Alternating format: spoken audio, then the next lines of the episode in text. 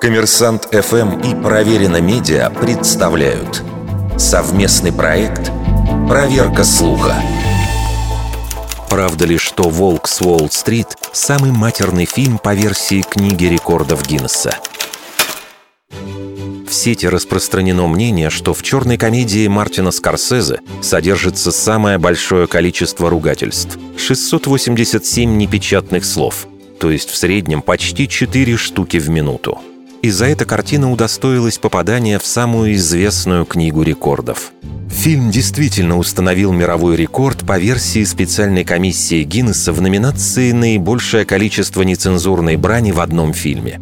Но потом произошла непредвиденная ситуация. Рекорд «Волка с Уолл-стрит» был побит всего через несколько суток после старта продаж издания за 2015 год, где рассказали о рекорде картины Скорсезе – Комиссия Гиннесса установила, что в малобюджетном канадском фильме под названием «Срам ТВ» содержится аж 868 ругательств.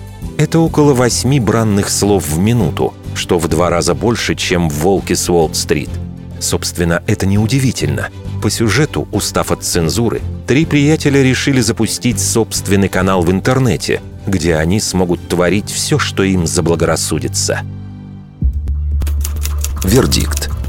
Это неправда.